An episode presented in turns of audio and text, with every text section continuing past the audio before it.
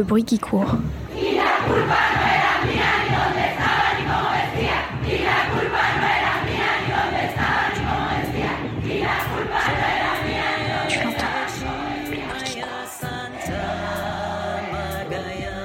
Tu l'entends La gronde des femmes.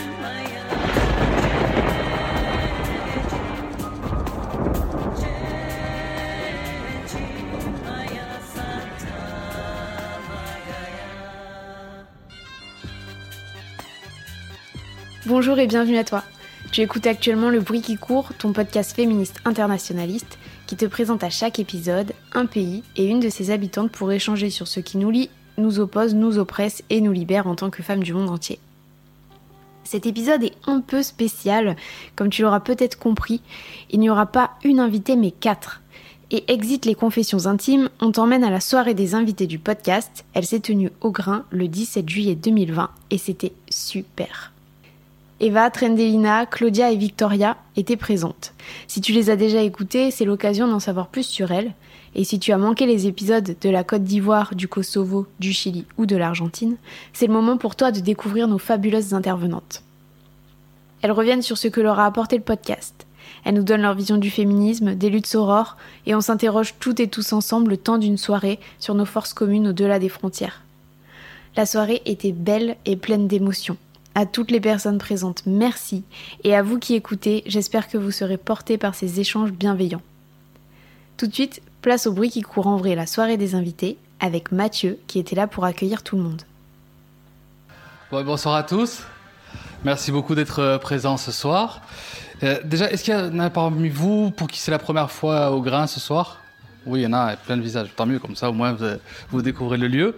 Alors ici, vous vous trouvez dans, dans un lieu euh, qui est à la fois une librairie d'occasion. Donc tous les livres que vous voyez ici, ce sont des livres issus de dons, c'est des, des livres à, vendre à petit prix. Euh, on est aussi un café, donc vous l'avez euh, tous remarqué, vous êtes tous servis, notamment avec des, jus maliens qu'on qu'on propose.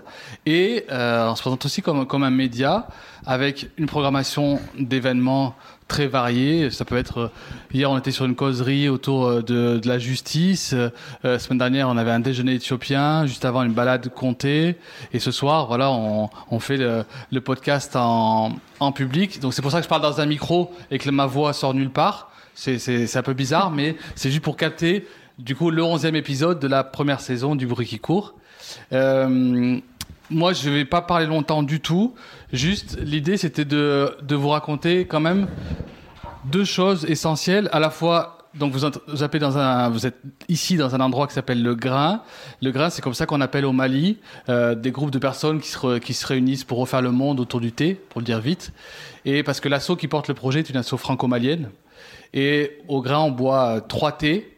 Un premier thé qui est très amer, qui est très fort. Un deuxième qui est euh, plutôt fort, mais qui, a perdu son amertume. Et un troisième qui est doux et sucré. Et euh, ces trois thés, en fait, pour nous, symbolisent trois temps euh, qui vont marquer la soirée, notamment, parce que du coup, nos événements sont marqués par ces trois temps qui correspondent à ces trois thés. Et aussi, du coup, avant même que le lieu existe, on avait déjà lancé deux podcasts. Et quand euh, Chloé est venue, nous, ah, je crois que c'était au moment de l'adhésion, je crois. Tu avais adhéré quand, quand les gens adhèrent en fait euh, au grain. euh, en fait, vous, dites aussi vos, centres d'intérêt. En fait, vous remplissez un, formulaire quand il, quand il marche. En ce moment, il marche pas, mais en vrai, quand, quand c'est bien, il y a un formulaire avec sept grandes catégories et vous remplissez vos centres d'intérêt. Et du coup, à ce, à moment-là, on, a commencé- à, à- à discuter avec Chloé. Et euh, Chloé qui faisait de la radio sur campus, moi aussi j'étais sur campus, Florine était sur campus. Et on, a assez vite évoqué cette envie de faire un, podcast ensemble. Et si je vous le raconte, c'est pour euh, vous dire aussi qu'on a un lieu ici assez euh, expérimental et que si vous avez vous des envies de porter des sujets et de de, de suivre les les traces de, de Chloé euh, et que vous avez voilà envie de porter un, un sujet vous avez une, une approche à, vous mais que vous connaissez pas forcément toute la partie montage tout ça mais que vous avez le voilà ce, le sujet ça peut partir que rien que du sujet voilà. Ici vous pouvez l'apporter ce sujet on en parle ensemble et on voit comment on peut euh, ensemble justement euh, expérimenter. Donc euh, voilà c'était une façon aussi ce soir de, vous inviter si vous voulez aller euh, sur, les questions qu'on va aborder ce soir ou, carrément euh, si vous voulez parler du cheval ou parler de voilà vous serez les bienvenus aussi. Voilà. Je trouve que c'est tout ce que je dis. Okay. c'est pas mal? Ouais? Ok. Ben, en tout cas merci bienvenue au grain euh, voilà.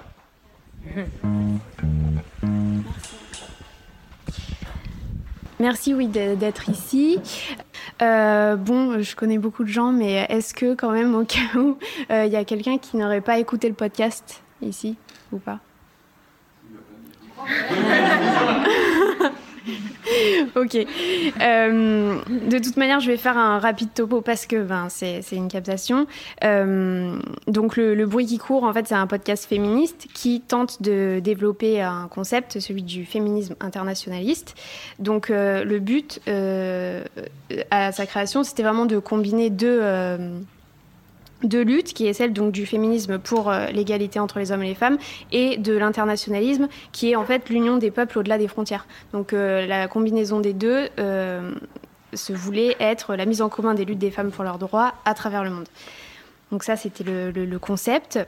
Et pourquoi ce concept? Parce que en fait, ça marche déjà, comme on a pu le voir auparavant avec le mouvement MeToo, ou euh, Menos et, euh, et, voilà tous ces mouvements qui ont créé une, une sororité internationale.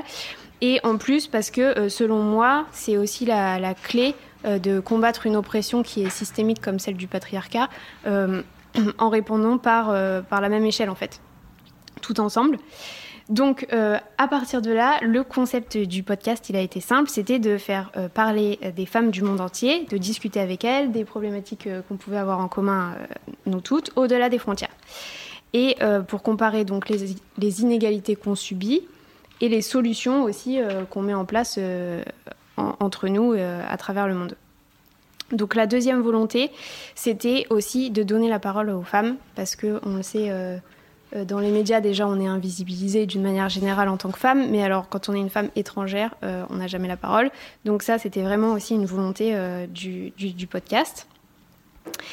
Et tout ça dans le but de développer un esprit de sororité internationale avec euh, un aspect en fait géopolitique. Euh, parce que euh, je voulais vraiment déconstruire les, les préjugés qu'on pouvait avoir, autant sur euh, les pays qu'on connaît peu ou pas, et sur la situation des femmes qui y vivent. Donc, euh, je, l'ai déjà dit, mais euh, je, suis partie du postulat euh, quand, les gens disent non, mais c'est pire ailleurs, tu l'as l'égalité en France, on peut voir ce qui se passe en Arabie Saoudite. Donc, je dis, bah ok, on va voir ce qui se passe, peut-être pas en Arabie Saoudite pour le moment, mais en tout cas, voilà, dans plusieurs pays concernés, avec les femmes concernées. Juste par rapport au procédé euh, que j'ai mis en place euh, dans la construction du podcast, pour les personnes qui ont écouté, euh, vous, aurez entendu que je fais une, présentation à chaque fois des, pays et de la situation des femmes dans ce pays. Et en fait, je le fais, j'ai pris le parti de le faire qu'avec les ressources que je peux avoir comme ça rapidement sur Internet, et donc qui sont enfin qui ont une subjectivité parce que mes sources sont en français, en anglais dans le meilleur des cas, mais en tout cas, mes sources sont biaisées parce que voilà, je suis femme française euh, occidentale et que c'est ça les, sources qu'on a nous à notre disposition. Et du coup, c'est vraiment un parti pris d'utiliser que ces sources pour euh, lorsqu'elles sont fausses, si elles le sont, si la vérité a besoin d'être rétablie, euh, mes invités peuvent le faire en disant non mais ça par contre, enfin ça se passe pas du tout comme ça chez moi. Euh, et du coup, c'est euh, une fois de plus pour faire un travail de détricotage des préjugés, des clichés. Voilà. Donc ça, c'était les grandes ambitions du début. Euh, donc concrètement, qu'est-ce que ça a donné, le bruit qui court? Ça a donné 10 épisodes, bientôt 11 avec celui qu'on est en train d'enregistrer. Euh, la parole a été donnée à neuf femmes étrangères, donc de Côte d'Ivoire, du Royaume-Uni, du Chili, du Kosovo, d'Argentine, d'Ukraine, d'Éthiopie, de Finlande et d'Algérie, et un homme, Mathieu, qui lui vient d'Ukraine. et euh... presque. Et euh, aux dernières nouvelles, là, quand j'ai checké, on était à 2099 écoutes. Donc, non. voilà. Donc voilà, euh, pas mal d'heures euh, de travail, de montage, de rigolade. Euh, on a passé beaucoup de temps ici au grain à boire des jus, les jus de Mariam qui sont trop bons. Et, on a appris plein de choses. Moi en tout cas, j'ai appris plein de choses. donc merci pour ça voilà, aux invités. Juste avant de vous présenter, du coup, Florine, si c'est ok, on, peut faire le petit topo de ce que vous avez écrit par rapport à la sororité. En fait, on s'est dit qu'il fallait quand même que le concept soit clair plus ou moins pour tout le monde et puis qu'on ait à peu près la même vision. Donc faire ce petit point sur euh, les représentations, c'est euh, bah, aussi une façon euh, de, débuter un échange pour voir ce que chacun met derrière un terme qui est clé dans un débat. Donc ça, semble important de le faire vraiment au tout début comme, on vient de le faire. Et du coup, on voit que le public ce soir est assez homogène, qu'il y a une homogénéité dans, le public du fait qu'il bah, y a des représentations qui sont très proches les unes des autres qui, qui ressortent. Donc notamment avec des valeurs euh, communes. Donc les termes de solidarité, d'entraide et de confiance ont été euh, cités plusieurs fois. Euh, la bienveillance également citée au moins deux fois. On n'a pas mis les deux petits plus, hein, vous nous excusez. la liberté, la force, le respect. la dimension de lien a aussi été beaucoup citée par plusieurs personnes. Donc du soin au lien, de la famille, de la confiance, d'une communication libre, de la complicité de l'écoute aussi, donc liée à la communication et, euh, au lien. Euh, cette idée de, oui, de famille, bah, je l'ai mis deux fois, voilà, donc euh, il est apparu au moins deux fois. de soutien, d'être, d'être ensemble.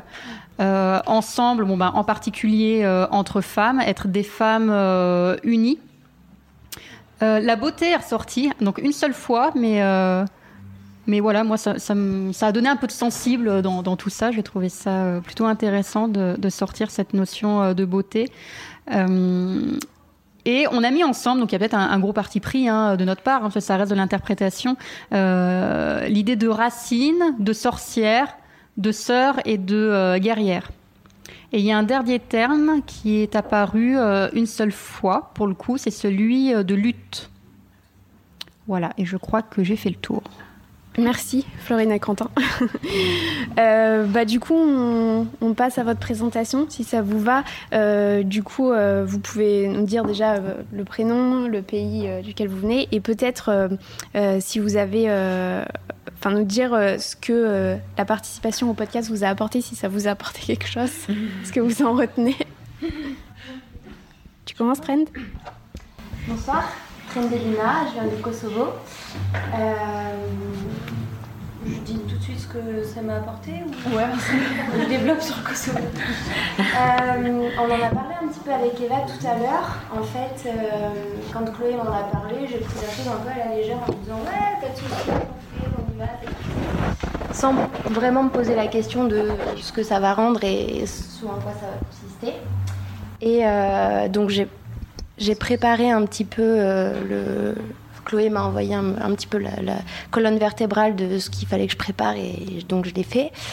Euh, et en fait, euh, une semaine ou deux semaines avant de le faire, j'ai commencé à être très très stressée sur, sur qu'est-ce que je vais pouvoir dire et est-ce que je suis légitime et est-ce que je peux parler au nom de toutes les femmes du Kosovo? Est-ce que je peux exposer mon point de vue sur, eh ben, au Kosovo c'est comme ça et point parce que euh, on se dit ben moi ce que je vais dire c'est peut-être pas non plus euh, la vérité euh, la vérité générale. Et du coup on, doute. Enfin moi j'ai beaucoup douté. Et du coup c'est pour ça que j'ai vraiment cherché sur internet. Et, en fait j'en ai parlé à Chloé qui m'a dit écoute moi je vais faire le petit topo. Et en fait l'objectif du podcast c'est toi tu dis ce que tu penses et tranquillement sans pression à la chill donc euh, j'ai dit ok, je vais le faire. Et en fait, euh, les dix premières minutes, j'étais comme ça, je savais pas trop quoi dire et tout. Et en fait, c'était très fluide. J'avais l'impression d'être au café avec Chloé et de discuter de ce thème-là. Et, euh, et, à la fin, bon, à la fin, on se libère quand même un peu parce qu'après 40 minutes de parole, voilà. Mais euh, du coup, je lui ai dit que c'était euh, c'était génial parce que j'avais fait quelque chose pour moi, enfin gratuitement. C'était pas dans le cadre du travail, c'était pas une obligation. C'était euh, assez enrichissant et j'ai été contente d'avoir accompli quelque chose qui était un petit peu en dehors de tout ce qu'on peut faire dans la vie de tous les jours et, d'apporter un petit peu de, de, de, retour sur, sur mon pays, sur mon vécu et sur la condition des femmes dans mon pays. Voilà. Bonsoir, je m'appelle Eva, je viens de Côte d'Ivoire Euh, ce que le podcast m'a apporté. On en parlait avec Trendy. Bah, beaucoup de stress au début aussi. Après, trop contente que tu me l'aies proposé. Voilà. Euh, beaucoup de stress de parler de mon pays. Euh, J'en parle pas beaucoup en fait. Hein. Si ce n'est pour dire d'où je viens. En fait, je viens de Côte d'Ivoire, c'est tout. Donc déjà contente que tu m'aies proposé ça. Euh, de parler aussi un peu comme Trendy au, nom de tout le monde. Je me sentais un peu dans cette position de. Je parle au nom de toutes les familles ivoiriennes. Je me disais, ça va être un peu compliqué. Mais finalement, je suis pas trop réseaux sociaux, donc c'est pas plus mal parce que j'avais un peu peur de, du retour par rapport aux réseaux sociaux et tout, et tout ce qui peut se passer.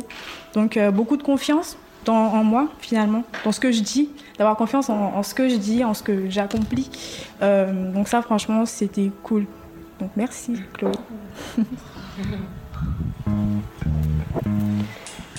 moi, c'est Victoria. Je viens d'Argentine. Euh, je suis tombée chez Chloé, enfin sur Chloé, par hasard. euh, D'ailleurs, euh, je sais pas si. Non, elle l'a pas fait. Bon, c'est une amie qui devait enregistrer, elle n'a pas enregistré. Elle m'a dit Oh, bah, il faut que tu contactes Chloé. Voilà.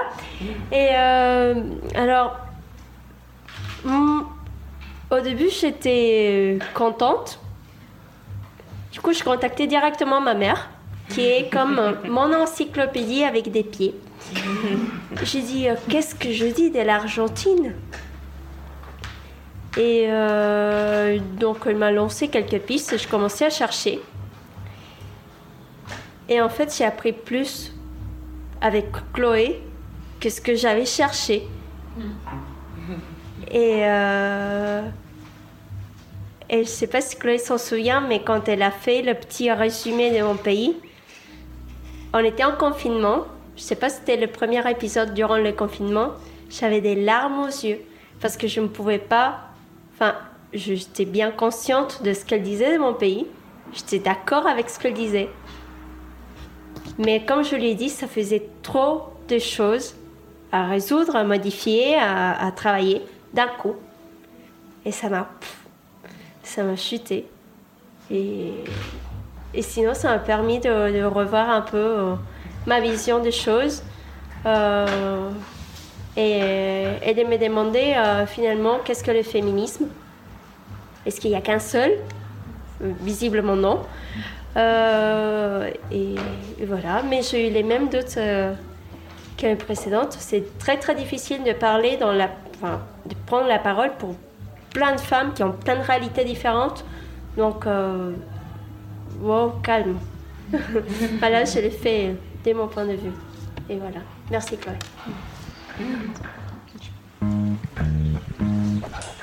Bonsoir. Donc, je suis Claudia du Chili. Et bah, comme pour vous, hein, je pense qu'on a les mêmes sensations et puis on est euh, rempli d'émotions en fait. Je pense que pour moi, c'est surtout ça c'est faire euh, aller chercher dans une mémoire qui est profonde, qui appartient bien sûr à, l'histoire de mon pays, des femmes de mon pays, mais aussi à l'histoire de, nos mères, de nos grand-mères. Cela provoque euh, des émotions et, un réveil encore plus fort de la conscience qu'on peut déjà en avoir. Et, et, et du coup, euh, je pense que c'était très intéressant cette, cette, rencontre puis aussi de vous entendre euh, vos témoignages. Parce que c'est plutôt ça. Moi, je l'ai pris plus euh, comme un témoignage, plus que représenter toutes les femmes de mon pays, plus à l'idée euh, de venir témoigner, de, de, venir euh, peut-être exprimer une parole, euh, et comme une chance aussi, de pouvoir dire ce qu'on pense. Et prendre cet espace, c'était quelque chose d'important. Et c'est ça que je sens qu'aujourd'hui, qu euh, euh, nous avons besoin de créer des espaces et c'est ça qui m'a apporté, quelque part, ces, ces podcasts. A un moment euh, dans lequel on peut exister, peut-être, euh, se rencontrer avec d'autres personnes. Euh, on apporte ou pas, on ne sait pas. Mais dans tous les cas, prendre cette expérience pour quelque chose qui peut nous faire grandir Hein, peut nous faire grandir euh, ou apprendre encore plus euh, sur notre pays parce qu'on doit s'intéresser à fond. parce que voilà, on est un peu stressé, quoi. Qu'est-ce qu'on va dire Qu'est-ce qu'on va raconter Je peux pas dire n'importe quoi, même si c'est si c'est présenté comme un moment assez détendu. On sait peut-être qu'on parle pour nos autres sœurs et qu'on on a envie de, peut-être de les faire bien. Euh, je, je, crois qu'on a cette habitude, dans tous les cas dans mon pays, je les vois dans les luttes des femmes, et cet pouvoir de l'organisation et de la décision. Et donc, euh, quand on participe à quoi que ce soit, on a, on a envie de, que ça soit organisé dans notre tête, euh, que ça soit organisé entre nous, de, de pouvoir euh, euh, faire quelque chose et aller jusqu'au bout. Et, je pense que j'ai appris ça aussi dans, cette, dans cette rencontre. Bon, merci beaucoup. C'est. vraiment, super intéressant que vous soyez toutes revenues là-dessus en fait parce que c'était quelque chose que je voulais vous dire euh, ce soir, c'est que absolument toutes les invitées ont eu euh, le syndrome de l'imposteur. Euh, il n'y en a pas une qui se sentait assez légitime, c'était incroyable. Et ça, ça m'a. Enfin, je, comprends tout à fait. Hein. Euh, pour euh, vivre moi-même le syndrome de l'imposteur, je sais ce que c'est. Mais, euh, mais voilà, j'ai encore comparé ça avec si on laissait la parole à un homme étranger. Je pense qu'il ne se poserait pas la question 350 ans s'il va représenter tous les hommes de son pays. Et, et du, coup, du coup, voilà, il y avait une, conscience de votre part et une application qui est. Enfin, vous toutes, même les filles qui ne sont pas présentes ce soir, et euh, ça a été la, constante totale de ces épisodes. Donc, euh, enfin, merci pour ça. C'est trop, c'est trop beau aussi de vouloir faire quelque chose euh, de, carré, de et qui, représente toutes les femmes de votre pays. Parce que là, il y a un aspect sororité qui est très développé, je trouve. du coup, on va juste mettre des petits extraits de, vos épisodes et enfin, du coup, j'ai choisi des thèmes un peu spécifiques par rapport à ce que vous avez dit. Et si vous pouvez rebondir dessus, euh, développer un petit peu ce que vous avez dit. Et là, enfin, c'est un moment d'échange aussi. Euh, dès que vous avez envie de, parler ou de leur poser des questions sur quoi que ce soit ou sur le sujet qui va être abordé, euh, n'hésitez pas. Comme je te disais, j'ai longtemps hésité à, m'a posé le, le, le, terme, je sais pas dire le terme, mais le mot féminisme, à dire, en tout cas me caractériser comme féministe, parce que je me suis dit, déjà t'es noire, t'es ivoirienne, donc tu viens d'Afrique, donc tout le monde pense que t'es africaine, parce que pour certains l'Afrique c'est un même pays. tu vas encore ajouter féministe dessus ça fait peut-être beaucoup, tu deviens vegan aussi. Voilà, c'est ça, deviens vegan, s'il te plaît. c'est ça, le combo euh, magique. Je me suis dit non, je vais, je vais essayer de, en tout cas, déconstruire peut-être ce que, ce que j'ai déjà et voir après si je suis féminisme, féministe, pardon. Et euh, donc je découvre, euh, parce que j'avais déjà quand même écouté des podcasts et tout, euh, certaines de ces interventions sur, sur ça. Et en fait, je me suis dit, ah oui, en fait, c'est le lien que, que j'attendais, c'est le lien qui, qui me fallait. Parce que je me suis toujours dit, je suis féministe, ok, mais en fait, je souffre aussi de racisme je veux dénoncer aussi ce racisme qui, qui m'oppresse d'une certaine manière et que mon féminisme, du coup, il va avec ce racisme, par exemple, pour ne parler que, que de ça. C'est vrai que je, je, suis plusieurs fois, par contre, par exemple, pardon, allée à des entretiens où on m'a dit, ah, mais vous avez des tresses, euh, ça va pas le faire. Là, c'est pire, c'est un afro. Donc, euh, autant dire, ça fait pas très pro euh, aux yeux de certains. Euh, Déjà, bah, en fait, on, juste pour redire que dans l'extrait, tu parlais de, Françoise Vergès et du féminisme décolonial. Oui, c'est ça. Je parlais donc de son, de son essai que j'avais lu, euh, merci euh, Marie, qui m'avait conseillé euh, finalement cet essai. Et donc, je l'ai acheté, je l'ai lu, et ça, voilà, c'était comme le, une ampoule qui s'était allumée, pardon. Et voilà, ça a, fait, ça a fait le lien, comme j'ai dit dans tout ce que je, regardais, j'écoutais. Euh, voilà, j'étais un peu perdue en fait hein, avec ce, mot féminisme, féministe. J'étais un peu en mode euh, ouais, ok, mais c'est pas trop pour moi en fait, parce que comme je t'ai dit aussi dans le podcast, j'ai pas, j'ai pas eu de repères féministes en tant que tel, si ce n'est des personnes blanches. J'utilise le terme. Hein. Et donc j'avais, j'avais, voilà, j'avais un peu de mal à, à rentrer dedans d'une certaine manière. Donc après, il y a quand même les réseaux sociaux qui m'ont aidé, il y a des bons podcasts aussi sur, sur, sur la notion. Mais c'est vrai que ça a été difficile pour moi, en tout cas, de me dire je suis féministe. Voilà, la représentation de la femme au Kosovo, euh, traditionnellement, c'est euh, euh, la bonne ménagère. quand on va chez les unes, chez les autres, et eh ben on va faire attention à comment le ménage est fait, si c'est bien fait, si les femmes se lèvent assez tôt pour pour ordonner leur maison, l'accueil. Euh, les plats qui sont servis, ils sont, enfin, on, on, a un, jugement qui est, qui est assez, euh, qui est assez dur, surtout les femmes entre elles, surtout les femmes entre elles en fait, plus que les hommes avec les femmes. Et euh, et moi, je, je, je l'ai beaucoup observé dans ma famille à l'époque, puisque maintenant ça, ça, ça change quand même pas mal, où euh, quand les hommes arrivent, euh, ils s'assoient et ils attendent que le, thé leur soit servi, ils attendent que le repas soit servi, que les femmes servent, débarrassent, rangent, euh, et ça, ça a toujours été comme, enfin pour moi, c'est, ça a toujours été comme ça et, c'était normal. C'est qui Je crois que c'était toi. pas sûr. C'est moi qui dis ça. faut que je développe là-dessus. je pense que euh, c'était assez euh, précis. je pense que c'est ce qu'ont vécu aussi euh, vos grands-mères, vos arrière-grands-mères, je sais pas. Mais en tout cas, moi, je l'ai vécu à mon, adolescence et à mon enfance et un petit peu chez moi. Et c'est ce qui m'a amené à me révolter, en fait à euh, hurler sur les hommes de ma famille parce qu'ils restent assis et que nous on fait tout et, euh, et aussi à, à, me comparer, à comparer ma vie d'ici et comparer euh, aussi la vie de, mes cousines, des filles qui, qui, qui vivent au Kosovo. Et, et, me dire, du coup, quand j'étais adolescente, on a de la chance, en France c'est super, il y a l'égalité entre mes femmes.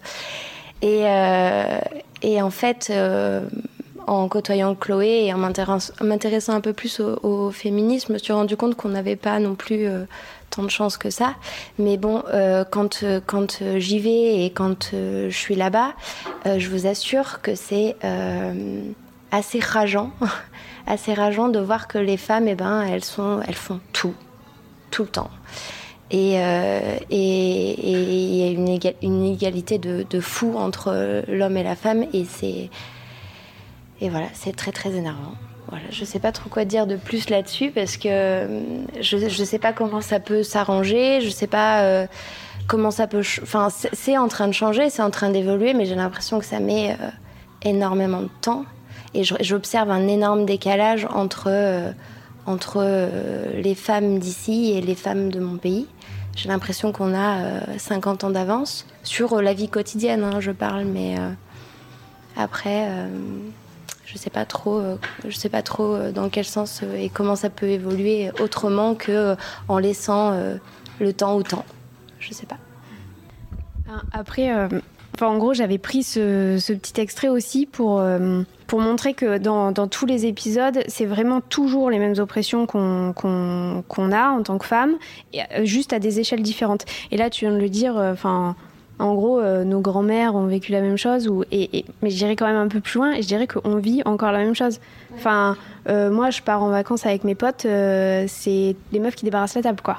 Et ça se fait naturellement. Et il n'y a rien à faire. Et... et, et, voilà. Et en même temps, on peut pas dire grand chose parce que sinon tu passes pour la reloute du, quartier. Donc, il y a forcément un gap de ouf, hein, mais mais il y a toujours cette espèce de, curseur où en fait c'est toujours les mêmes inégalités. Elles sont soit méga développées, euh, ben voilà, euh, toi comme tu peux le voir au Kosovo. Ouais, ah, ouais enfin moi j'observe vraiment un, un, un, décalage parce que ça fait 20 ans que je vis en France. Euh, enfin, je, je, côtoie beaucoup de monde. Je vais chez les uns, chez les autres, et je vois bien que c'est pas c'est pas pareil quoi. Tu vois, là-bas c'est vraiment c'est une tradition, quoi. Tu vois, genre les hommes arrivent et ils se posent et on les sert et on débarrasse. Enfin, ils font rien, rien. Tu vois Ils disent merci. et eh ben, je sais même pas. mais après, c'est vraiment en train d'évoluer, mais, euh, mais je, je, me souviens que quand j'étais adolescente, c'était quelque chose qui me rendait folle parce que déjà, moi, ici, chez moi, ça. Alors oui, on en fait plus en tant que femme, bien sûr, mais euh, ça se passe pas chez moi, ça se passe pas comme ça chez moi. Donc quand je vais là-bas et que j'observe euh, les femmes qui, qui, arrivent avec un plateau, qui servent le thé, qui, euh, il y en a une autre qui est dans la cuisine, elle est en train de tout nettoyer, elle court partout.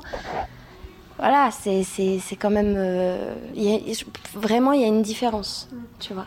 Et une fois, mon oncle dit à ma cousine euh, c'est nul maintenant parce que les mariages, euh, on, les fait dans des grandes salles et, on, a des traiteurs et on a des serveurs et tout. Euh, on, a perdu un petit peu le charme de...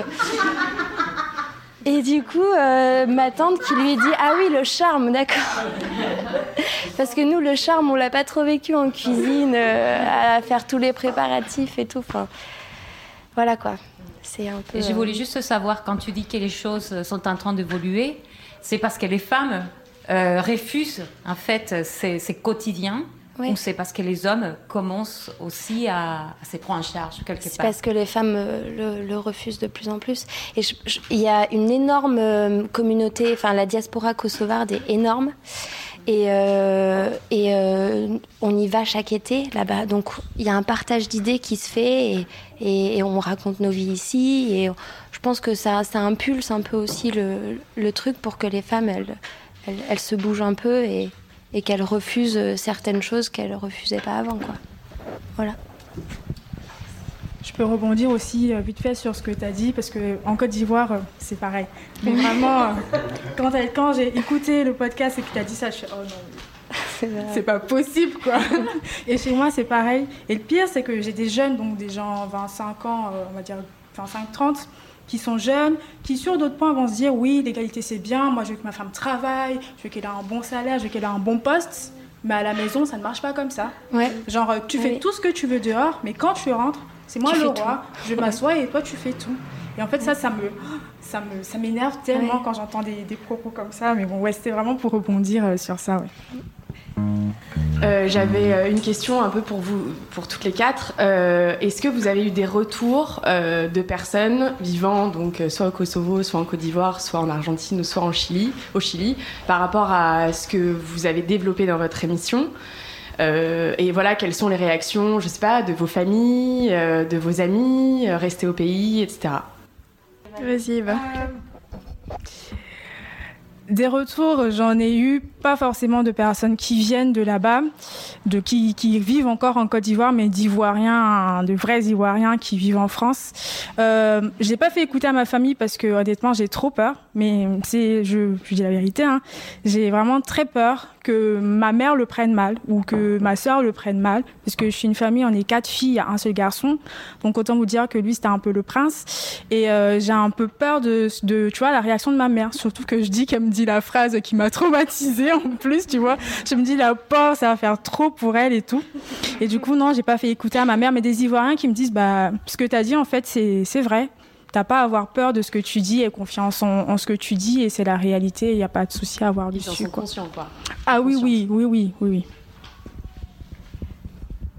Euh, alors déjà, euh, fille unique, son père et ma mère ne parlent pas beaucoup français, donc euh, elle n'a pas eu de la chance de... Enfin, je lui ai envoyé l'enregistrement, mais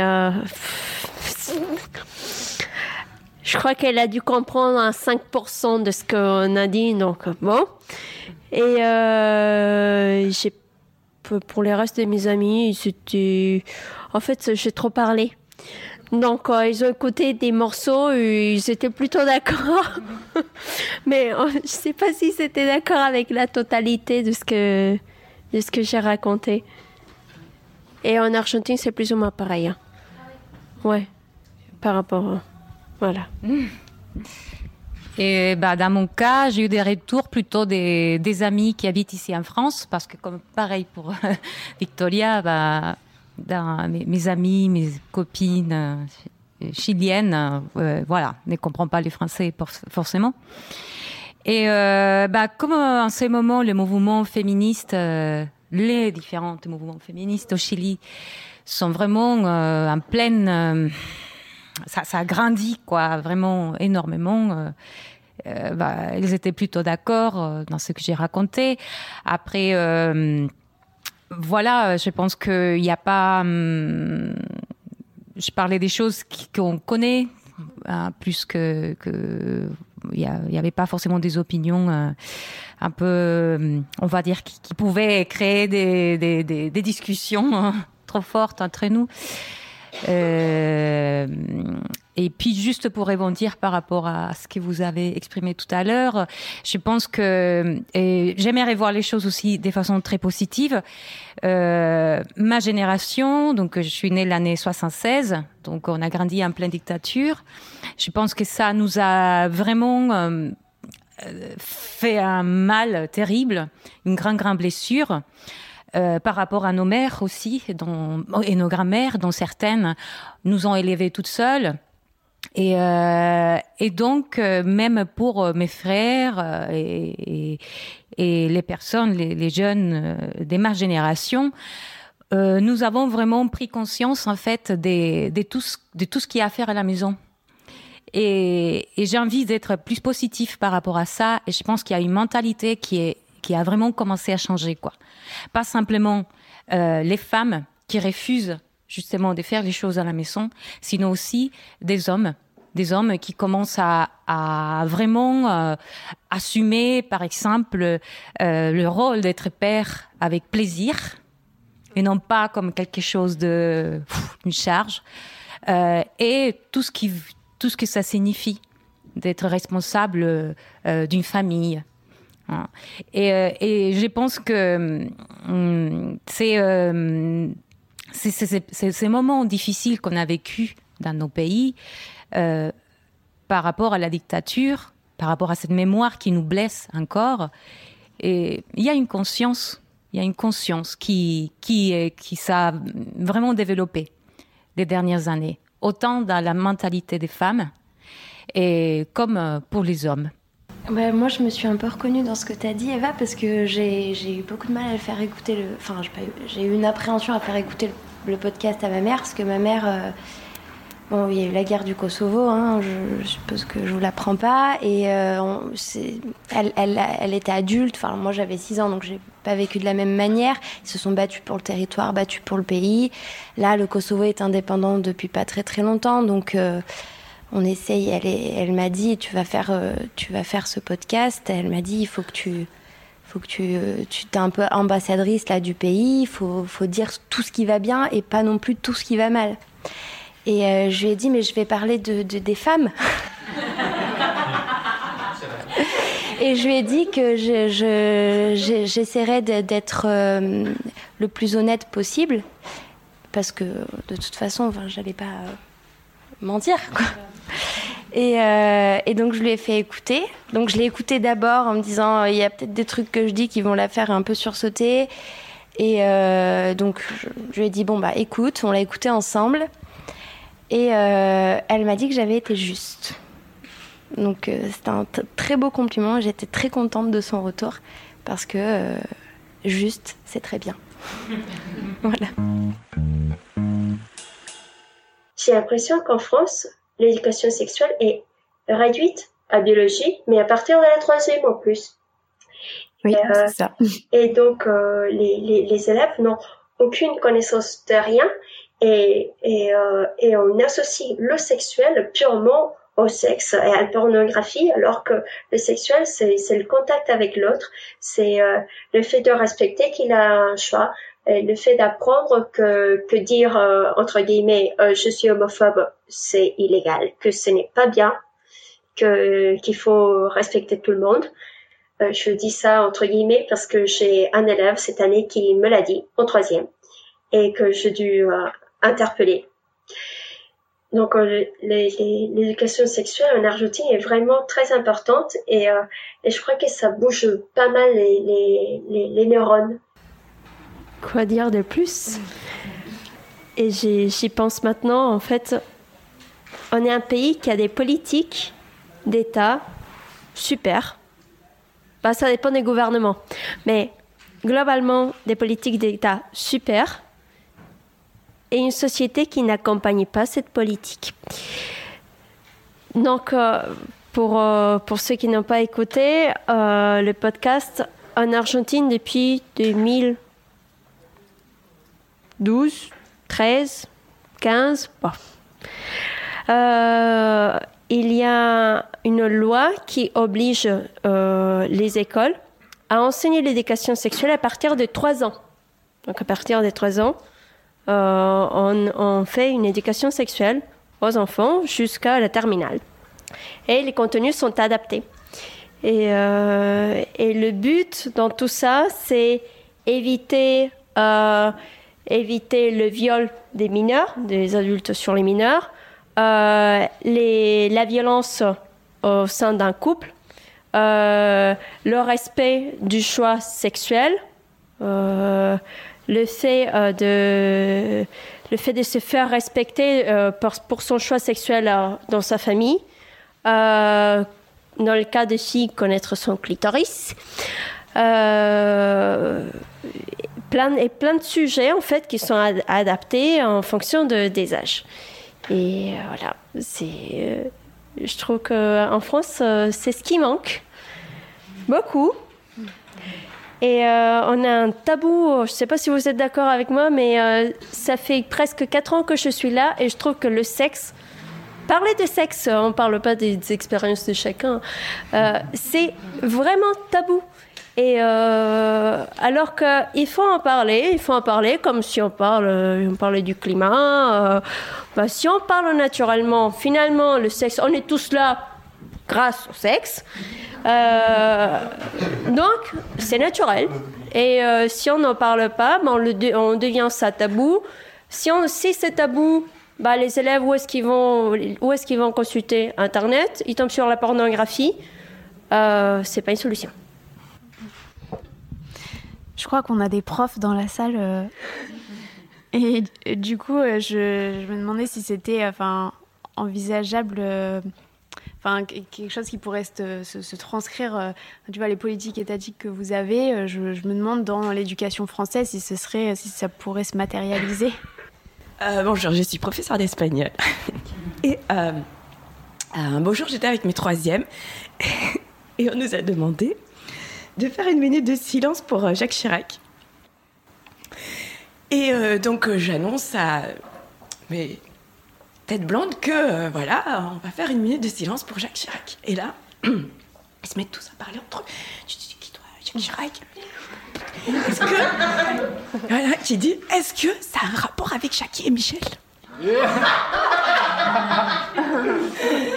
Et là, je les regarde. J'étais. sous le choc, en fait, parce que. Parce que pour moi, c'est des petits enfants. je les trouve toujours tellement mignons. Et pour moi, enfin, Jackie et Michel, c'était pas censé être dans leur. Euh, pas non Dans leur imaginaire, non Et donc, euh, je leur ai dit, mais les enfants, je ne comprends pas que vous puissiez ne pas connaître Jacques Chirac, mais que vous connaissiez Jackie et Michel. Pour moi, ça ne va pas. Il y a un truc qui va pas. Et, euh, et alors, oui. Et hum, je me suis posé la question quand même, du coup, euh, c'est quoi la représentation que doivent avoir ces jeunes, effectivement, du sexe, si à cet âge-là, eh ben, ils connaissent déjà ce genre de site, quoi. Euh, moi, je trouve que, bah, quand même, c'est un souci pour, euh, pour notre société, pour le rapport entre l'homme et la femme. Euh, que, que, que les gamins, eh ben, ils soient éduqués par ce genre de, de site. Et voilà, je voulais juste apporter mon témoignage. Euh, oui, moi je suis prof aussi et en fait, euh, bah euh, oui, enfin oui, c'est un tabou, c'est un tabou et en fait moi ça me rappelle l'année dernière une, moi j'ai des j'ai des plus grands, ils ont 18 ans et c'est pas pour autant qu'ils sont mieux informés sur leur sexualité parce qu'ils sont plus grands, mais parfois ils ont fait des expériences, parfois ils ont déjà fait des expériences malheureuses aussi et notamment les femmes parce qu'en fait c'est elles qui subissent davantage les violences du coup. Et l'année dernière j'avais fait un, un projet sur le tabou justement avec une classe qui était super et qui était par ailleurs très éveillée sur la question. Et c'était, enfin, c'était vraiment génialissime. Et, et c'était, enfin, la question des violences, la question du viol qui avait été et de l'homophobie aussi qui était beaucoup ressortie. Et, et, en fait, ils avaient prévu de faire un affichage pour bah, dénoncer pourquoi le tabou justement bah, renforce ces violences, renforce l'homophobie. Et ça a été censuré par le proviseur de mon établissement qui a trouvé que c'était euh, un peu trop violent comme sujet, euh, alors que c'était très soft. Enfin, je veux dire, il y avait rien d'horrible. Il y avait au contraire que du contenu pédagogique et qui était très utile. Et, euh, et, voilà, moi, ça m'a questionné. J'en ai discuté avec l'infirmière du lycée. Et, souvent, ce que je vois, c'est que c'est, elles sont désemparées aussi parce qu'elles n'ont pas les moyens de faire des choses à la hauteur de ce qu'elles voudraient. Chez les collègues aussi, il y a, y a, des réticences parce que, euh, bah, en fait, le, tabou de l'éducation, il reflète le tabou de la société. Et du coup, tu, demandais, Chloé, euh, comment Enfin, est-ce qu'on pourrait mettre en place Je pense qu'il y a beaucoup de gens qui ont envie de mettre ça en place. Je pense qu'il y a beaucoup d'élèves aussi qui sont prêts à faire ça parce que mine de rien, ils connaissent déjà plein de trucs et en fait, parfois, ils sont même plus avancés sur certains sujets que, les profs, en fait. Et, euh, et je pense que ça se fera avec la société. Et euh, moi, j'ai plus confiance dans le fait que les élèves eux-mêmes vont apporter des choses hélas que l'éducation, enfin que les, enfin en tout cas je pense que l'éducation changera davantage et avant par les élèves, avant de changer par les profs. C'est un peu triste le constat, mais je suis assez confiante quand même quand je vois comment ça évolue et, les mentalités elles évoluent et en fait nous quand on est confronté à ça et quand on les entend parler, on est obligé de se dire euh,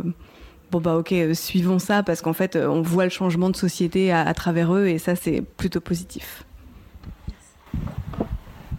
Euh, moi, je suis tout à fait d'accord avec ce que tu viens de dire. Je voulais juste euh, rajouter que, euh, en fait, moi, je suis en primaire et déjà en sciences, la reproduction, personne ne veut faire ça, personne ne veut l'aborder. Déjà, c'est hyper tabou au niveau des profs. Et pourquoi? Parce que je pense qu'il y a le poids de, des parents. Les parents qui prennent énormément de place aussi dans l'école. Et on a peur des retours qu'on peut avoir. Et on est toujours en train de marcher sur des œufs. Et euh, il faudrait qu'on... Parce que les petits, eux, ils sont demandeurs et ils ont plein de questions et ça les dérangerait absolument pas d'en parler. C'est nous, il faut qu'on laisse un petit peu de place à ça et qu'on qu'on en parle ouvertement et tranquillement. Euh.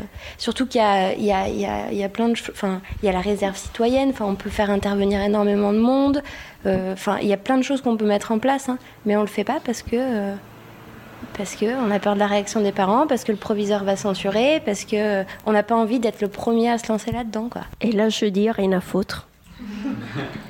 Euh, sauf si vous n'êtes pas titulaire. en fait, voyons, euh, par rapport à l'éducation sexuelle, dans un collège, prof d'SVT en quatrième, c'était dans le programme, les élèves, ils parlent de sexe tout le temps. Tout le temps. Il ne l'a pas abordé. Ça le gêne. Et c'est au programme. Et c'est au programme. Et encore au quatrième, c'est super tard. Et il y en a aussi, je parlais avec d'autres professeurs d'SVT, en fait, ce qui les gêne, surtout les hommes, euh, c'est euh, je suis désolée pour le terme, en fait, ça les embête, la vision féministe. En fait, euh, dans le programme aussi, ils doivent voir euh, le sexe masculin et féminin de tous les côtés. Devant, côté, bref. Et ils ne sont pas préparés. Ils, ils se bloquent. Ils ne veulent pas aborder quelque chose qui les bloque. Donc, euh, là, on a des professeurs qui parfois se bloquent. La crainte des directifs, la crainte des parents. Ben, les parents, au moment, s'ils viennent se plaindre, on leur explique. On a des justifications pédagogiques, on a des justifications même civiques. Parce que c'est un thème finalement civique. Oui, mais personne ne veut y aller. Oui, mais euh, il faut essayer, il faut, il faut tenter. Euh, euh, et voilà. Puis au-delà de l'aspect euh, sexualité, en fait, enfin, ce que tu disais, c'est vraiment qu'il y a une éducation de genre qui est euh, apprendre aux enfants, par exemple, le consentement, qu'on ne touche pas leur corps, apprendre le consentement après entre femmes et hommes, comme, comme on disait, et puis tout ce qui est sur la transidentité, etc., qui va plus loin que la sexualité, qui est de la, de la déconstruction. En fait. Et sans compter déjà euh, que depuis tout petit, on, on, les classe dans, le, euh, dans la relation hétérosexuelle. Est-ce que, euh, un garçon, est-ce que tu es une amoureuse? Et s'il a un amoureux? Parce que ça peut arriver, des petits. Et et en classe, et, je vois des parents, peut-être que vous avez des amis qui ont des enfants, et, qui classent comme ça. On ne laisse même pas le temps à l'enfant de, de, se questionner par rapport à qui je peux aimer. Est-ce que j'aime une fille Est-ce que j'aime un garçon? Est-ce que j'aime personne? Est-ce que je ne suis pas prête pour ça? Et euh, là, je trouvais, euh, ça peut arriver dans plusieurs pays, mais c'est lourd.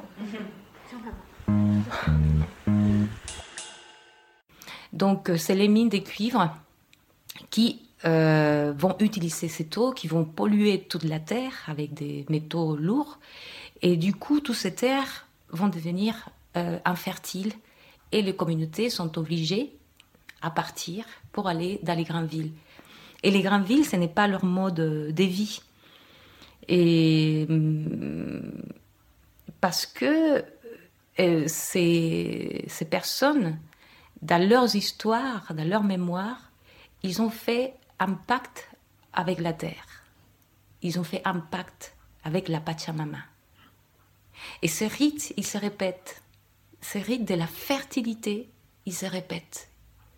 Et il va vraiment s'opposer à l'exploitation de la terre, à l'extraction des minéraux, des minéraux, ça va c'est vraiment opposé à cette destruction de notre écosystème.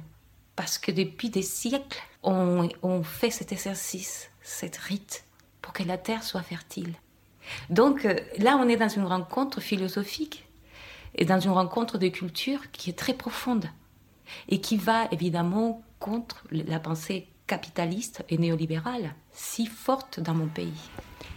Alors, pour rebondir à ça, oui, je pense que, que hum, nous avons dans notre mémoire euh, euh, de la colonisation. C'est quelque chose qui est dans, nos cultures.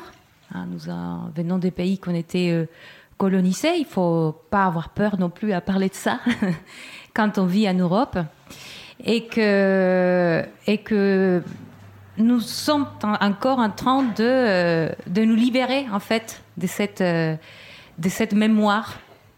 Et, et quelque part, euh, cette lutte pour l'écologie, cette lutte qui mène tous ces peuples indigènes de l'Amérique latine et particulièrement au Chili, ça va dans ce sens-là, c'est-à-dire c'est pas simplement être conscient des, des, dégâts d'aujourd'hui, sinon de vraiment aller beaucoup plus en, arrière et se dire euh, euh, nous, sommes, nous sommes encore des pays euh, colonisés.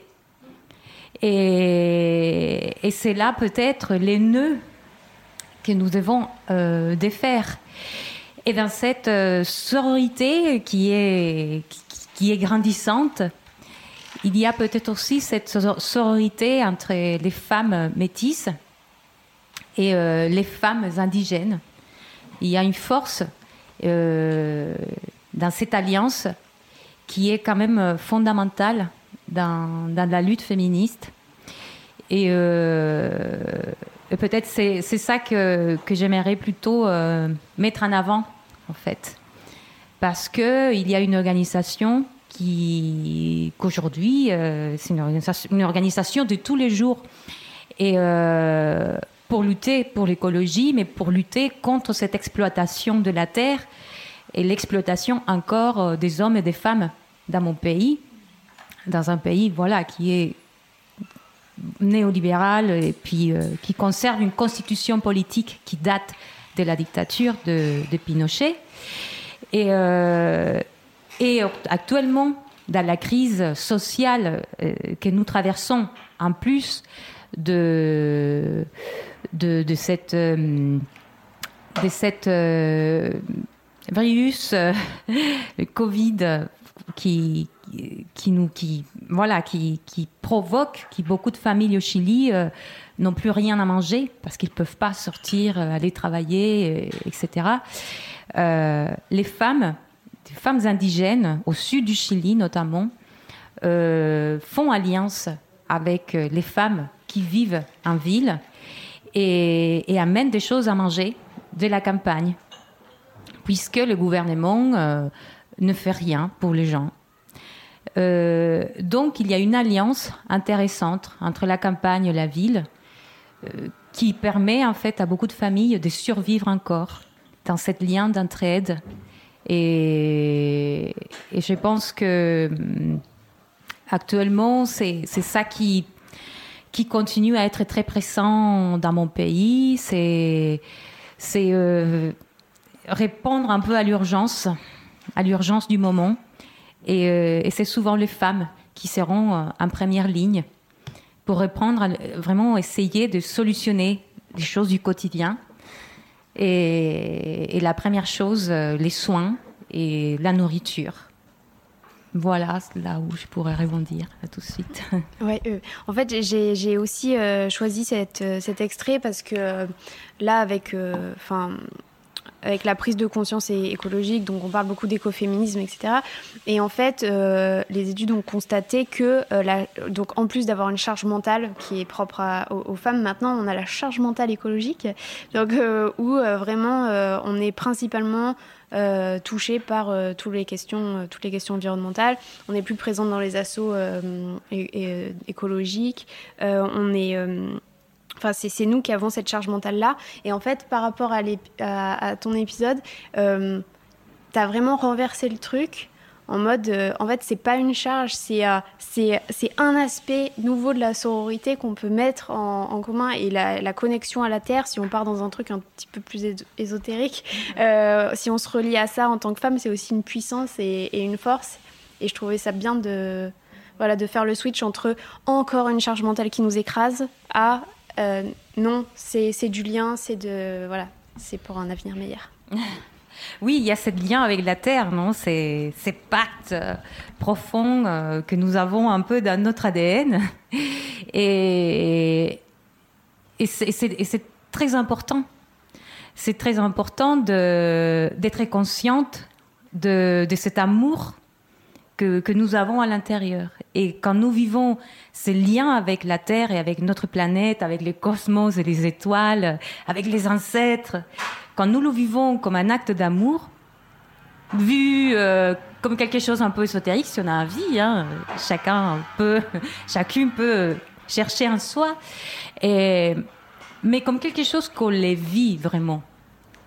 Et, et non pas comme une croyance religieuse qui vient d'ailleurs. Sinon, comme euh, quelque chose qu'on les vit euh, profondément, ça devient, ça devient euh, une, arme de lutte, en fait. Et, ça devient aussi une, une sorte de volonté qui est profondément humaine. Et, je pense qu'il faut les voir surtout comme, comme cette volonté de construire quand on voit qu'on a complètement détruit notre pays. Parce que les pays, actuellement, le Chili, c'est un pays qui a été complètement détruit. Des écosystèmes, autant toute la côte pacifique, 4600 km des côtes détruits. Et l'air complètement pollué. Et c'est tragique. C'est tragique. Donc la seule chose qui nous reste, c'est de tenter de reconstruire. Et la seule façon, c'est l'entraide. Parce que les pays nous a, et les gouvernements, nous a abandonnés. C'est les entreprises privées, c'est les mines, euh, c'est des entreprises euh, étrangères aussi. C'est euh, les pays, il a été vendu, il a été. c'est pas les seuls. Hein. Et, donc, euh, il, faut aller chercher euh, à l'intérieur de soi pour euh, continuer à vivre. Et c'est assez dramatique quand on vit à l'extérieur. Je le parle beaucoup avec, avec mes amis chiliens, chiliennes, de l'impuissance en fait qu'on ressent quand on est à, l'extérieur et quand on observe en fait tout ça de loin. Quand on voit que nos propres amis ont faim, quand on voit qu'ils sont malades, et tout ça, ça nous, ça nous donne une énorme impuissance parce que euh, on a envie d'être solidaire et on ne sait pas comment, en fait. À ce stade de la soirée, nous avons fait une petite pause, histoire de prendre l'air. Et une fois remis et remise de nos émotions, nous sommes revenus sur les points de désaccord du public, ou tout du moins ceux qui avaient besoin d'être approfondis. Le montage a été compliqué à faire, donc je préférais vous prévenir au cas où tout cela semble un peu décousu. Mais pour ma défense, vous allez découvrir plus tard qu'un événement extérieur est venu parasiter nos jolis échanges. Je ne vous en dis pas plus et vous la jugez de tout cela par vous-même. Du coup, c'était en lien avec ce qu'a dit euh, Victoria au début, ou alors c'est moi qui ai mal compris, je sais pas, mais tu vas peut-être pouvoir m'éclaircir. Mais à un moment, tu as dit que en gros, il y avait des politiques d'État qui étaient super et qui étaient mises en place dans ton pays et qui n'étaient pas forcément très bien accueillies ou très bien suivies par, euh, par le peuple, en fait, et que du coup, ça m'interroge sur le, changement, d'où est-ce qu'il doit venir, de, qui doit être initié et comment, euh, comment il est perçu d'un de, côté ou de l'autre, d'un point de vue étatique ou d'un point de vue euh, de la population. Et du coup, le, travail à, mettre en place et à, initier pas le même pour le coup et, euh, pas en même quantité non plus. quoi. Je ne sais pas si je comprends tout à fait, mais garde ta question, tu la vas la répéter au pire. Il euh, faut savoir qu'en Amérique latine, on est, je crois que tous, si ce n'est pas presque tous, des pays catholiques. Donc, les politiques d'État sont souvent, quand elles sont ignorantes, comme euh, l'éducation sexuelle, sont pas forcément appuyées par l'Église catholique et par les autres églises, parce qu'on en a tout. Les Mormons, on a tout, tout, tout, tout, tout, tout. La totale. Donc, des peuples qui sont très croyants, des peuples qui, j'imagine que comme, pas encore, pas comme en France, des, populations qui, hors les grandes villes, sont très conservatrices.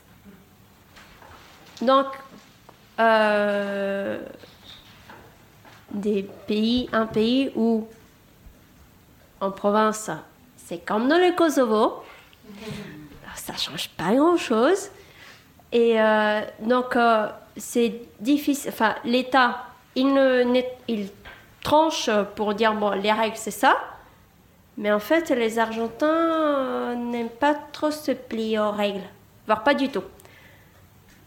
Donc, ça vient avec du temps, ça vient avec euh, l'éducation. Petit à petit, les nouveaux profs, euh, ils adoptent, ils commencent à utiliser, euh, ils commencent à transmettre. les familles commencent à changer. Ce que j'ai expliqué dans le podcast, c'est une question de temps. C'est pas parce qu'il y a 10 ans, même pas. C'est pas parce qu'il y a 5 ans ou 8 ans, l'État a, déterminé une politique que ça va changer. Euh, même en France, hein, c'est pas pas quelque chose de comme ça. On voudrait bien, mais donc euh, je crois que les politiques, c'est une, simple opinion, donc vous pouvez être d'accord ou pas.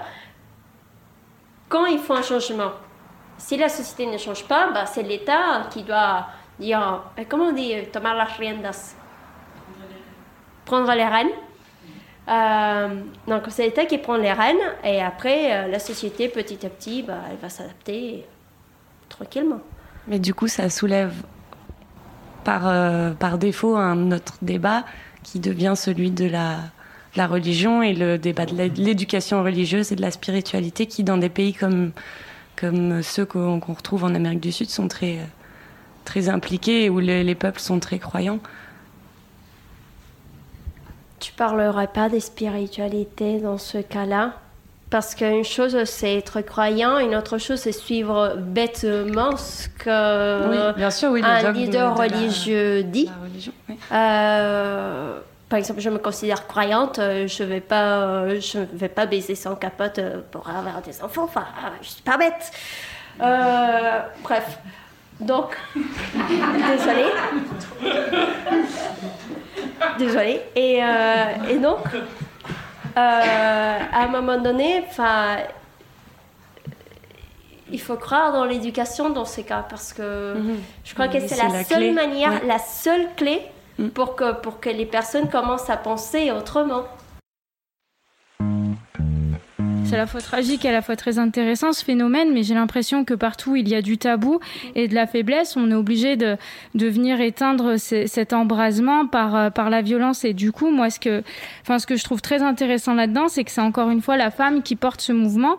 Donc c'est à la fois, une, enfin, ça peut être considéré comme une charge, on l'a vu tout à l'heure, mais pour moi, c'est vraiment une force et je trouve ça beau parce qu'on a tout un État qui s'en inspire et qui vient poser des lois, qui vient poser des normes et par, qui viennent libérer la parole et notamment qui, qui, qui vient éteindre ces tabous parce que je pense que il faut là je, je suis pas sûre que la religion soit le problème euh, comme comme on le disait la spiritualité du moins soit le problème. C'est la façon dont elle est elle est développée. Et ce que je trouve assez étrange c'est la position de l'homme dans tout ça en, en Argentine. C'est-à-dire que dans, dans ce dans ce mouvement féministe on n'en parle pas du tout mais pas du tout du tout. Et j'ai une copine qui revient d'Argentine et qui m'expliquait que dans la famille où elle était, effectivement, il y avait beaucoup de tabous, beaucoup de, beaucoup de différenciation entre les hommes et les femmes, et qu'elle était complètement choquée parce qu'elle ne savait pas du tout que ça existait. Moi non plus, d'ailleurs, je le découvre avec elle et puis ce soir avec, euh, avec toi et avec vous. Et euh, vraiment, je trouve que hum, c'est une force de voir qu'un État puisse s'inspirer de la voix des femmes. Et je me dis, ben, c'est possible, quoi. Je le vois comme ça. Je vais faire massacrer. Mais ok, pas de souci. Non, mais on a le non, non, mais en fait, euh, moi j'ai déjà parlé de ma mère, donc je parle de ma mère, je parle beaucoup avec ma mère. Et en fait, on est arrivé à la conclusion qu'au moins en Argentine, elle-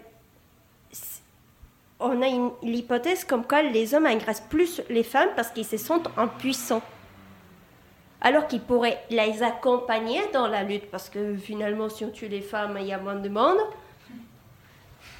Euh, et voilà, point de vue euh, mathématique. Euh, et, en fait, on dit, bon, qu'est- qu'est-ce qui arrive aussi? Parce qu'on on pense au féminisme, mais il faut penser au féminisme. Est-ce que les hommes peuvent être féministes? Et donc, est-ce que c'est une lutte que des femmes? Pas. Non, non. Tu vois, on parlait justement de ça à la pause. euh, et féministe, euh, l'étymologie, c'est vrai que c'est l'égalité homme-femme, c'est ça que tu disais, il me semble. Je j'ai pas vu l'étymologie du terme, mais euh, moi je me sens hoministe, mais homme avec un grand H, ou fe- femme avec un grand H. Enfin, c'est l'humain. Et tant qu'il y aura des dissensions, des luttes, des, quand on emploiera des termes comme lutte, combat, ça va être compliqué. Et dans, dans tous les cas, pour moi, il faut une éducation masculine. Et moi, je parle en termes du coup de spiritualité, le féminin sacré, le masculin sacré. Si on n'est pas équilibré dans sa vie, c'est compliqué. Et ça, c'est du travail personnel, c'est de la connexion avec la terre, c'est de l'amour, c'est du partage. Et c'est de la communication, comme je suis en train de faire avec vous. Et euh, moi, je suis dans un cercle d'hommes, par exemple. C'est que des hommes et on parle de notre sensibilité, de nos problèmes masculins. Et on se lâche, quoi, vraiment. Et euh, je pense que ça, ces cercles, il y a des cercles de femmes aussi. Et il y a des cercles mixtes. Et c'est vrai que c'est des outils. Moi, j'ai découvert tout ça. euh, c'est vrai que c'est des questions que la, j'ai toujours. C'est difficile en plus quand on est quelqu'un qui euh, qui partage des valeurs d'égalité, d'amour depuis que je suis enfant et que je suis hypersensible. Et en fait, c'est dur de se mettre à la place de quelqu'un, pour moi, qui va maltraiter une femme. Mais en fait, mais, et c'est dur de rentrer dans le. Moi, ça me fait mal, en fait, quand je vois ça. Et en plus, c'est vrai que dans les médias, il y a toute cette violence. Et ce que je disais, moi, j'ai des, euh, on discute beaucoup du racisme avec, euh, avec Eva, c'est ma, ma femme, du coup. Et, on, et même sur ça, en fait, j'ai du mal à me positionner en tant que blanc. Euh, je parle du racisme, je dis ouais, aimez-vous les uns les autres, mais ouais, non, je me fais pas arrêter, je me suis jamais fait arrêter, j'ai jamais ma carte d'identité dans la poche. Et je pense pour une femme, c'est pareil. Moi, je, je sors, pourquoi moi je sors à 2h du matin, je, je peux rentrer tranquille, j'ai même pas de questions à me poser, et ça, c'est, c'est un, un- je pense, c'est une question d'ouverture et qui va passer par une éducation, mais effectivement, je pense qu'il faut que les femmes se réunissent et qu'elles comprennent qu'elles ont une force que, qui est puissante, quoi, et, euh, et que les hommes, ils acceptent leur féminité, en fait.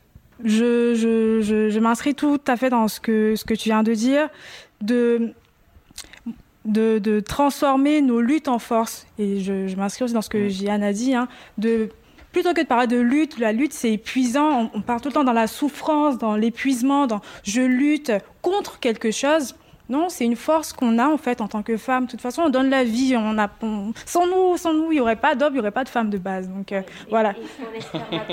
Oui, aussi, aussi, ça c'est oui. Mais c'est pour dire que on, on porte quand même euh, l'enfant, tu vois. C'est une manière de, voilà, c'est ce que je voulais dire plutôt. Et que finalement, euh, il faut, il faut agir de concert. On ne peut pas tout faire seul. D'une certaine manière, on doit tra- travailler, agir dans la solidarité, agir en tant que force et pas agir en tant que lutte. Et là, on revient au racisme, à, toutes les, luttes qui peuvent, qui peuvent, euh, qui peuvent se greffer finalement au féminisme en tant que femme, d'être, euh, euh, d'avoir un problème de racisme ou être quand on est LGBT, de dire finalement que lutter, ça m'épuise, je transforme en force pour aller vers l'objectif que je veux atteindre. Et c'est ce qu'il faut vraiment retenir aussi euh, de, féminisme. Parce que souvent, quand moi je parle en plus avec les Ivoiriens, quand tu dis t'es féministe, c'est t'es contre les hommes. Quand t'es féministe, tu, détestes les hommes, tu vas jamais te marier. Moi, c'est ça en fait. hein. Moi, quand je dis je suis féministe, c'est euh, tu, détestes, tu détestes les hommes, tu vas jamais te marier. Mais je dis, mais je suis déjà mariée en fait, donc euh, ça va être un peu, un peu compliqué. Ah, mais t'es mariée à un blanc parce que tu serais pas mariée à un noir tu vois. Et c'est vraiment compliqué, je pense que de, de, dans sa tête, d'arriver à changer ça et se dire en fait, je veux plus lutter en fait, parce que j'ai pas besoin de lutter. J'ai pas besoin de lutter, je lutte contre qui? Contre moi-même en fait. Non, c'est une force que je veux avoir de m'imposer en tant que moi, de m'imposer en tant que être, de m'imposer en tant que femme, parce que je suis une femme. Le genre qu'il existe ou pas, c'est un autre débat, mais je sais que je suis une femme, en tout cas moi, Eva, et euh, je veux en tout cas transformer cette féminité en force pour atteindre mes objectifs. Je suis d'accord avec les questions de spiritualité qui rejoignent euh, l'écoféminisme, etc. Et peut-être aussi changer euh, les termes, c'est-à-dire effectivement peut-être pas employer le terme de lutte ou de combat, etc. Mais je pense qu'il faut quand même revenir à une chose importante, c'est que euh, le féminisme, euh, c'est profondément comme le racisme ou comme l'anticapitalisme, etc.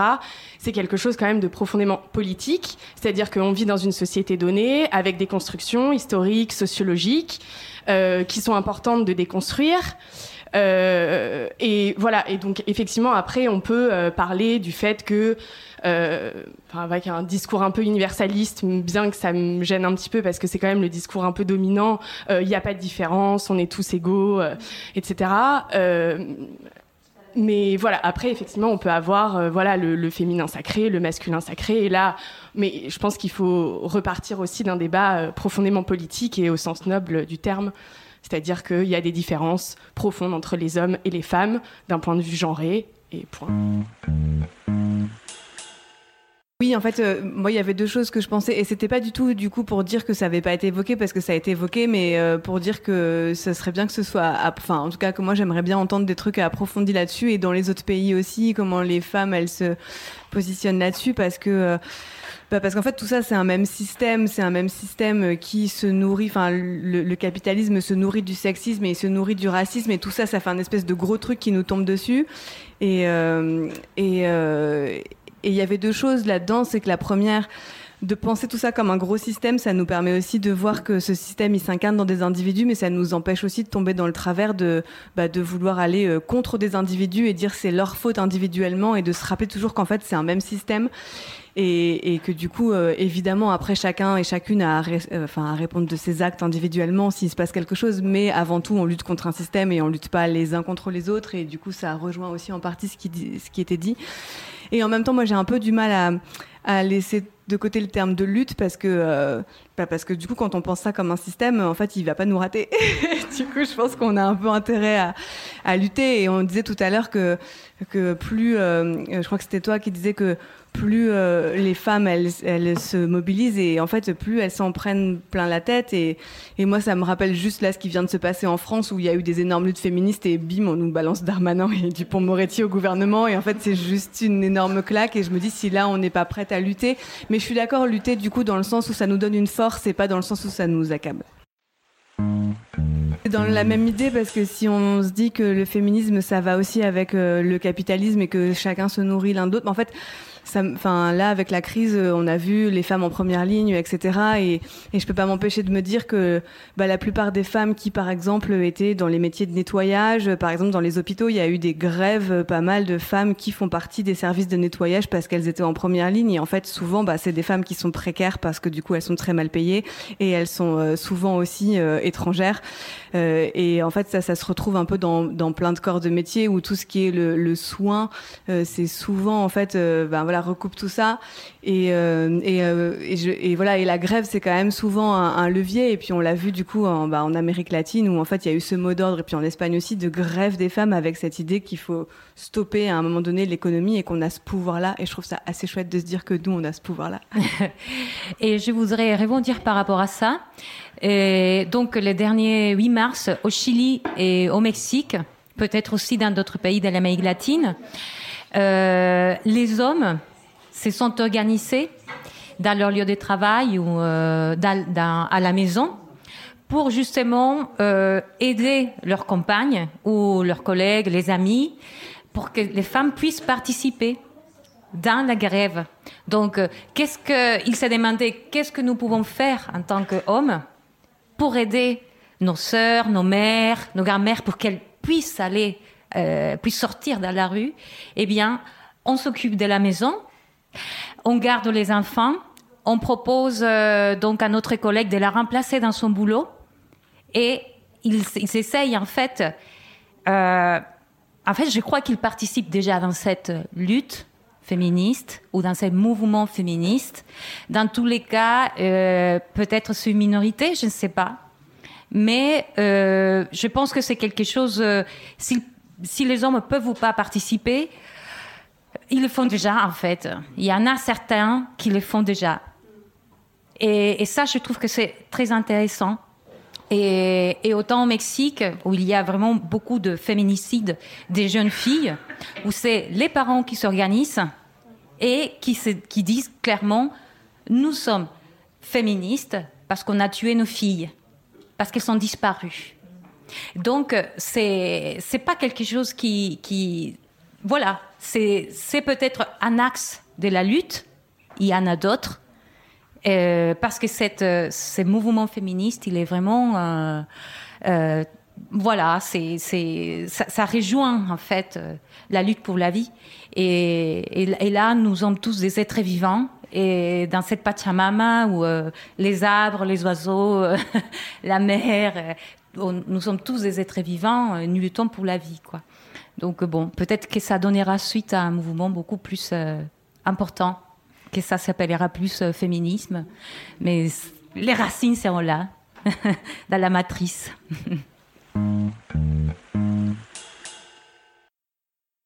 Sur le temps qui passe, c'est pour te dire que moi j'ai écouté tous les podcasts qui ont été faits et en fait euh, je trouve pas le temps long. Je sais pas comment l'expliquer, je, je trouve pas le temps de l'action long. Je trouve que c'est fait de petites choses. Il y a des choses qui ne sont pas évoluées. Ça dépend où on veut placer l'évolution d'ailleurs. Évoluer dans mon, dans mon pays, qui sont évoluées chez toi. Et je me dis, en fait, il y a un bel avenir. Je ne sais pas comment l'expliquer, comment je l'ai ressenti en écoutant. Je me dis, mais en fait, il y a tellement de possibilités qui sont à venir que, en fait, c'est beau. C'est pour ça que j'ai mis beauté, en fait, euh, dans, dans, dans les mots. Ouais. J'ai dit, mais en fait, c'est trop beau. Franchement, vous êtes clair, c'est trop beau. je me suis dit, en fait, c'est trop beau, on est trop belle, c'est trop ouais, c'est beau, quoi. Parce que je voyais, je voyais mon, mon avenir. Je voyais l'avenir de mon pays. Je voyais les choses changer. Et je me disais, mais en fait, ça va être génial. Ça va être magnifique. Bon, il faut que je vous dise. Alors que tout se passait bien et que l'ambiance était débordante d'émotion et de bienveillance, un homme est entré dans le café. La cinquantaine, son masque sur le nez, il a vu de la lumière et en gros, il est rentré. À peine assis, il a pris la parole et nous a imposé son avis sans pincette aucune. Les hommes sont faits pour aller au travail, les femmes sont faites pour être dans la cuisine, moi je suis contre les féministes, être un homme ça se mérite, c'est un titre, les femmes doivent se forcer et sourire, bref, j'en passe et des meilleurs. Il nous a coupé la parole et a tenté de s'imposer pendant de longues minutes en parlant plus fort que tout le monde. Heureusement, il ne l'a pas fait dans les micros, donc son intervention est quasi inaudible. J'ai hésité à vous en parler, parce que c'est lui donner du crédit. Et franchement, ça fout le seum quand même de se dire qu'un mec comme ça a réussi à gâcher, entre guillemets, notre petit moment de paradis aurore. Mais en même temps, c'est une belle représentation de la vie. C'est représentatif de l'ignorance de certains hommes vis-à-vis des inégalités qu'on subit en tant que femmes et de comment nous pouvons être méprisés ouvertement alors même qu'on est juste en train de parler entre nous. Et surtout, il faut que je vous dise que tout ensemble, on a éteint son feu misogyne, sans violence, sans perdre trop de notre énergie de vie, en faisant bloc contre lui. Et ça, c'était des vrais travaux pratiques de sororité en fin de compte. Donc ça valait le coup d'être mentionné quand même. On reprend la parole et Florine fait la synthèse de ce que les personnes dans la salle ont noté comme étant leur umami, c'est-à-dire ce qu'ils et elles ont retenu de la soirée et qui leur a permis d'aller plus loin dans leur réflexion personnelle. Alors, je vais vous faire un petit résumé des bonnes vibrations euh, à travers la saveur umami. Donc saveur euh, japonaise qui, c'est ça, hein, je ne me trompe pas, hein, euh, qui montre que vous avez pu être emballé par euh, certains propos, des choses qui vous ont euh, particulière, particulièrement plu, qui, euh, qui vous ont plu et chamboulé en même temps. Donc le côté vraiment euh, extase euh, du débat. Alors, des, euh, des points sur euh, l'éducation sexuelle. Donc c'est revenu euh, deux fois ça, euh, sur le côté éducation sexuelle chez les petits à très jeune âge pour éviter et prévenir des, des agressions pardon, et des viols sur, sur mineurs en particulier. Donc ce, ce sujet a été, a été cité deux fois dans, dans des choses stimulantes, donc l'éducation sexuelle des, des plus jeunes. L'idée de soins qui ne devrait peut-être effectivement pas être vue comme une charge mentale, mais réellement comme euh, une force, euh, une force qui, fait lien entre, euh, entre les femmes. Donc, est-ce que ce sont les femmes de sexe féminin ou, les fémin- ou le féminin sacré qui, qui est partagé par, par l'humanité, en l'occurrence? Donc, grande question qui pourra peut-être faire l'objet d'un prochain, prochain podcast. Euh, ce qui me permet de faire le lien avec euh, l'écoféminisme, Euh, donc un, emballement pour, euh, pour certaines personnes, hein, pour euh, l'écoféminisme et euh, l'idée de, de faire le lien entre euh, les, euh, humains et la Terre. Donc euh, ça a été euh, dit hein, notamment par, euh, Claudia que euh, les humains et euh, la Terre subissaient le même type d'oppression et c'était important de, les relier. Donc on refait le lien avec euh, patriarcat et capitalisme par exemple. Donc euh, voilà, je m'emballe un petit peu moi-même, hein, comme vous pouvez le voir.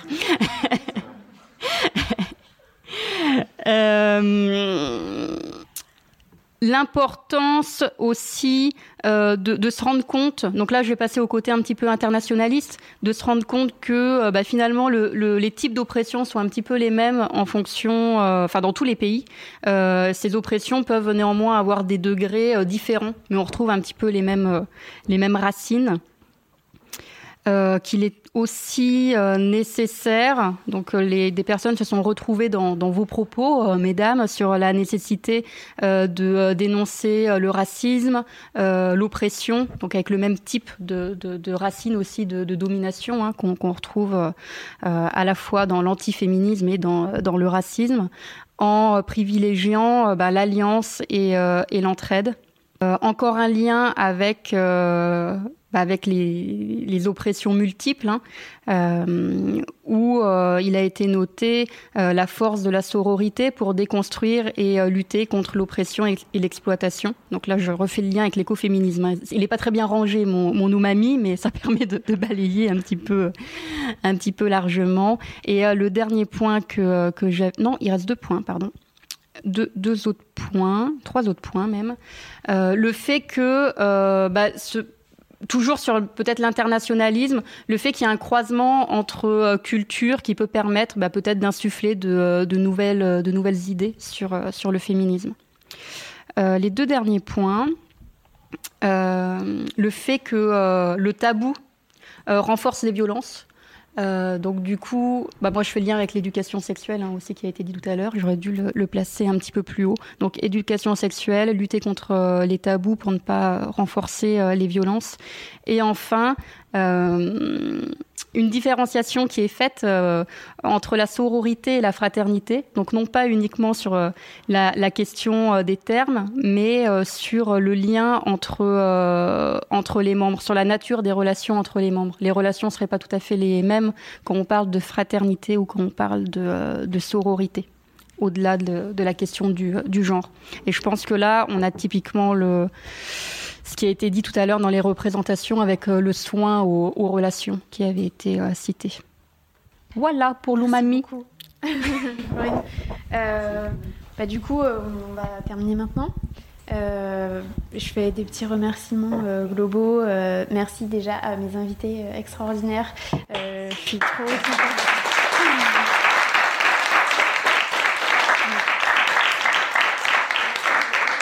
Merci vraiment de nous avoir enrichis avec toutes vos histoires et vos vécus. merci bien sûr à Mathieu et à Mariam Dugrain, sans qui tout ça ne se serait pas produit. Merci à Florine.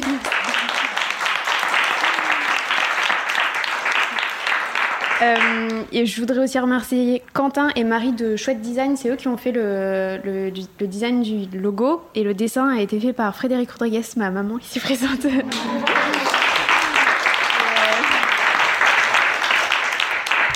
merci aussi à Loïc Robin au mixage, à Gaëlle Rodriguez, ma pour toutes les réécoutes et à toutes mes amies I et IES pour avoir fait euh, le soutien général du brainstorming pour le titre jusqu'à répondre à toutes mes interrogations existentielles et surtout avoir été mes premières écoutes parce que bon, enfin, au début, c'est quand même ça.